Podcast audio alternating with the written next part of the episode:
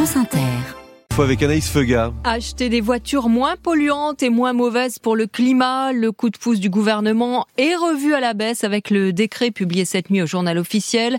Le bonus écologique passe de 5 000 à 4 000 euros pour les plus riches. C'est la fin aussi de l'aide au leasing des voitures électriques. On fait le point avec vous, Cyril Ardo. 1000 euros de moins de bonus écologique pour la moitié des ménages, ceux aux revenus les plus élevés.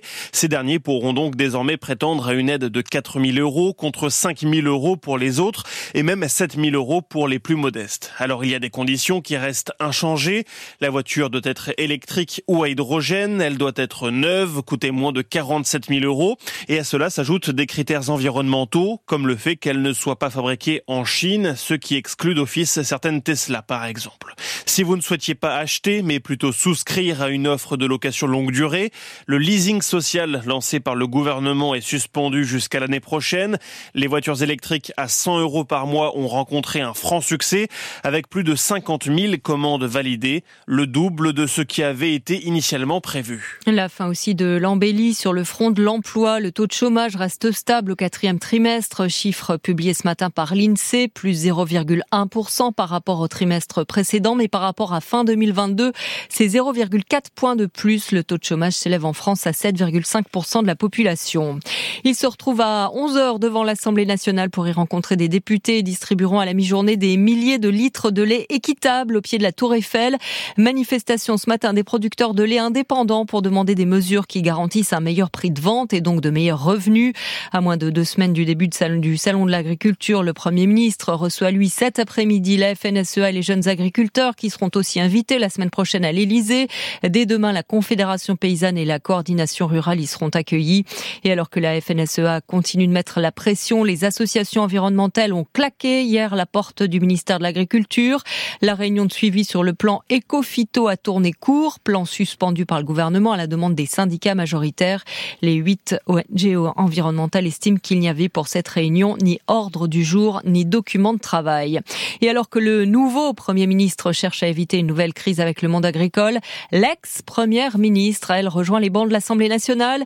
Elisabeth Borne attendue cet après-midi à la séance de questions au gouvernement. Avec elle, d'autres ministres non renouvelés, Olivier Véran, Olivier Dussopt, Clément Beaune, ceux que l'on présente comme la jambe gauche de la Macronie, vont-ils jouer les troubles faites Pour l'instant, Maxence Lambrec, ça n'en prend pas le chemin. Faut avouer qu'on s'est d'abord occupé du pratico-pratique, dit l'un d'eux. La place dans l'hémicycle. Olivier Dussopt sera juste au-dessus des ministres. La commission, Clément Beaune obtient la plus centrale, celle des lois. Le bureau, Elisabeth Borne décroche le plus grand, 50 mètres carrés, une belle hauteur sous plafond dans un bâtiment tout juste rénové. Elle a déjà promis à France 3 Normandie qu'elle allait bel et bien siéger. J'ai une certaine détermination et j'ai plutôt l'habitude d'aller euh, au bout de mes engagements. Et j'ai voulu, avant d'être Première ministre, il n'en était pas question à l'époque, être élu euh, dans cette sixième circonscription.